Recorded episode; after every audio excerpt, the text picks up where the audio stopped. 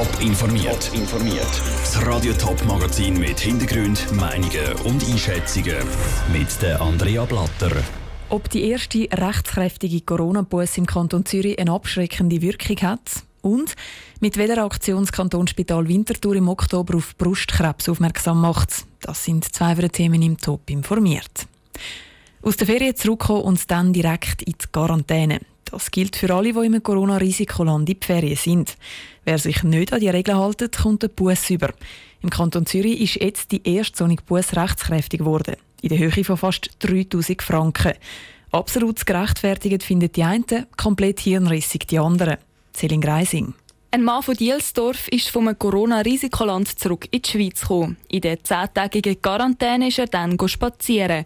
Und die Kantonspolizei Zürich hat ihn dabei verwünscht. Er muss darum einen Buß von 2750 Franken zahlen, berichtet der Tagesanzeiger. Dass es so einen Buß gibt, ist der einen Sonne klar gewesen. Aber nicht allen. Das zeigt eine Umfrage in der Winterthurer Altstadt ist uns eigentlich bewusst, dass wir das muss zahlen aber ich bin jetzt nie in dieser Situation. Gewesen. Nein, gar nicht eigentlich. Ich habe das auch noch nie gehört, also richtig gehört, dass es Bus gibt. Mal Busse schon, aber nicht in dieser Höhe. Ja, mehr schon. Doch, doch. Ist genug in den Medien erzählt worden. Doch. Eigentlich könnte der Kanton Busse bis zu 10'000 Franken verteilen. Ob es jetzt fair ist, dass der Mann von Dielsdorf einen Bus von 2750 Franken muss zahlen muss, da sind sich die Leute auch nicht einig. Im Prinzip finde ich es richtig. Über die Höhe kann man streiten. Ich finde es richtig, ja, weil es gibt Leute, die halten sich an Quarantäne und schlussendlich ist es unfair gegenüber denen, die sich da halten. Nein, ich finde es eigentlich nicht fair, gerade so eine Höhe Bus. Vor allem ist er allein spazieren und es hat keine Leute dabei gefährdet, hat den Abstand können gewährleisten. Also, why not? Es war das erste Mal, dass es nach einem Verstoß der Quarantäneregeln zu einer Buß gekommen ist ob es die Winterthurer abgeschreckt hat, dass der Kanton bei der Überprüfung der Quarantäneregeln Nägel mit Köpfen gemacht hat? Also ich muss sagen, es schreckt mich schon ein bisschen ab. Es ist recht hoch. Ich finde ein Bus in der Ordnung. Von mir aus gesehen, ja, muss man sich auch ein bisschen am Einkommen anpassen oder einfach 1000 Franken, finde ich. Das wäre okay für mich. Er hat ja gewusst, auf was er sich einlädt, wenn er rausgeht. Also es muss ihm ja bewusst sein. Aber Abschreckung in dieser Hinsicht finde ich es nicht, nein. Es sind also alle Meinungen vertreten gewesen. Insgesamt sind im Kanton Zürich zwölf Personen verzeigt worden. Sie könnten also auch noch einen Bus überkommen. Celine Greising hat es berichtet. Der Flughafen Zürich sammelt Daten von allen Passagieren, die vom Corona-Risikoland zurückkommen. Bis jetzt sind Daten von rund 50.000 Leuten erfasst worden. Davon sind in den letzten zwei Monaten 1'500 Personen dann auch wirklich mit einer Stichprobe kontrolliert worden, ob sie die Heime sind. Krebs ist die zweithäufigste Todesursache in der Schweiz. Bei den Frauen ist es explizit der Brustkrebs. Jede achte Frau in der Schweiz ist von dem betroffen. Darum steht seit vielen Jahren der Monat Oktober weltweit im Zeichen vom Brustkrebs. Zum auf das Thema aufmerksam machen wird vieles pink. Auch in der Schweiz setzen sich viele so für die Aufklärung ein, zum Beispiel auch das Kantonsspital Winterthur. Für das Jahr haben die Verantwortlichen eine ganz spezielle Aktion lanciert. Rutsch Menzi. 600 Quadratmeter oder eine Fläche von zweieinhalb Tennisplätzen. So gross war das pinke Poster, das das Kantonsspital Winterthur KSW letztes Jahr an seiner Fassade aufgehängt hat. Darauf war neben dem Slogan «Gemeinsam gegen Brustkrebs» auch eine Frau. Gewesen. Mit dem hat das KSW auf das Thema Brustkrebs aufmerksam gemacht. Das Megaposter auch in diesem Jahr wieder aufzuhängen, haben die Verantwortlichen aber nicht wollen.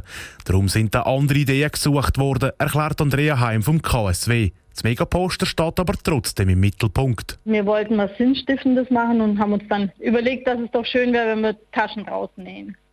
Eigentlich das Beste, weil es soll Frauen ansprechen. Was mögen Frauen gern? Das sind Taschen. Und mit der Quellenhof-Stiftung haben wir da einen guten Partner gefunden, die uns da unterstützt. Die Quellenhof-Stiftung, die Sucht- und psychisch kranken Menschen hilft, hat dann aus diesen 600 Quadratmeter Poster Taschen gemacht. Die können für verschiedene Sachen gebraucht werden, wie zum Posten oder ins Fitness oder im Sommer in die Body. Weil die Taschen ja aus dem Megaposter entstanden sind, ist jede ein Unikat. Jede schaut anders aus. Es gibt keine gleichen Taschen. Und sie sind auch cool, wenn man sie in der Hand hält. Sie sind wertig. Es macht Spaß jetzt zum Tragen. Und sicher besser wie eine Plastiktüte, die man sich irgendwie im Supermarkt mitgeben lässt. Von daher auch noch nachhaltig. Und die Botschaft vom Pinken Monat kann mit so Taschen auch länger als nur im Oktober verbreitet werden. Also genau das, was schlussendlich auch das Ziel ist, sagt Andrea Heim. Für uns ist einfach wichtig, dass man auf das Thema aufmerksam machen. Und wenn wir jetzt ein bisschen Pink sehen da in Winterthur und Bewusstsein wieder schüren können, dann ist das doch schon eine gute Sache. Neben den Taschen gibt es auch Etwas oder eine Schutzhülle für die Schutzmaske zu kaufen. 20% vom Erlös kommt direkt der Krebsliga zu gut, der Rest geht an die Quellenhof Stiftung. Der Beitrag von Ruth Menzi. Mehr Informationen zu der Aktion vom Kantonsspital Winterthur und zu den Taschen gibt es auf toponline.ch.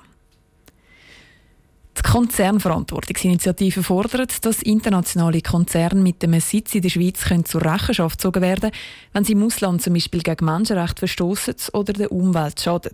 Unterstützt wird sie von Menschenrechts- und Umweltorganisationen und von Politikern mehrheitlich aus dem linken Lager. Die Bürgerlichen sind sich aber nicht ganz einig. Heute haben nämlich gerade zwei bürgerliche Komitees ihre Argumente präsentiert, die einen dafür und die anderen dagegen. Was die Argumente sind, im Beitrag von Dominik Meyerberg. 350 Politikerinnen und Politiker von SVP bis EVP unterstützen die Konzernverantwortungsinitiative. Der BDP-Präsident Martin Landolt sagt, er sei dafür, weil die Moral vor dem Fressen kommen. Was meint er damit? Dass das weiß Gott nicht zu viel verlangt ist, sondern dass etwas ist, was die grosse Mehrheit von Unternehmen im Land tagtäglich vorlebt, wo für einen Bäcker, für einen Schreiner, für alle selbstverständlich ist und schon seit eh und eh an dem gemessen werden. Und dann kann es nicht zu viel verlangt sein, wenn auch die internationalen Konzerne künftig an diesen Maßstab gemessen werden. Weiter sieht der Gegenvorschlag zahnlos und ein Bürokratiemonster. Der GLP-Nationalrat Beat Flach sagt, der Gegenvorschlag, der eine Berichterstattungspflicht fordert, führe zu viel Text und ein paar Bildchen. That's it. Ebenfalls ein bürgerliches Komitee sagt heute klar Nein zur Initiative.